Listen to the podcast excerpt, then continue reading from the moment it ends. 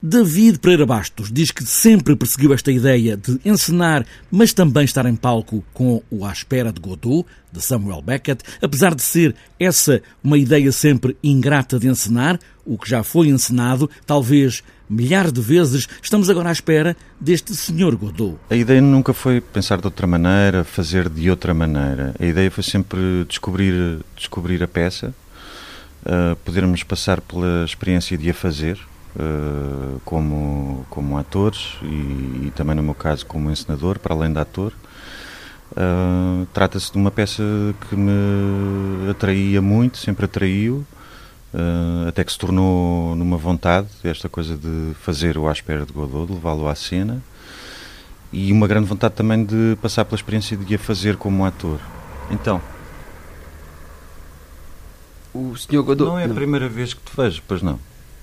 Não sei, senhor. Tu não me conheces? Não, senhor. Não foste tu que vieste cá ontem? Não, senhor. É a tua primeira vez? Sim. Palavras, palavras. Uma encenação que muda quase por completo com os figurinos. São os figurinos que, afinal, vão dar a este espetáculo um outro olhar, em vez dos vagabundos do pós-Segunda Guerra Mundial, são agora dois mitras, dois de ah, meu e tal. Eu acho que o, o, Bruno Simão, quando propôs fazermos isto desta maneira, com estas roupas, uh, portanto, propondo estas figuras, estas personagens, Uh, é um bocado com isso em vista que o faz. É? Uh, há uma, uma ideia de transposição. E de facto, sim, tens razão nesse aspecto. Uh, há essa transposição. Não são vagabundos, não são sem abrigo, mas sim são.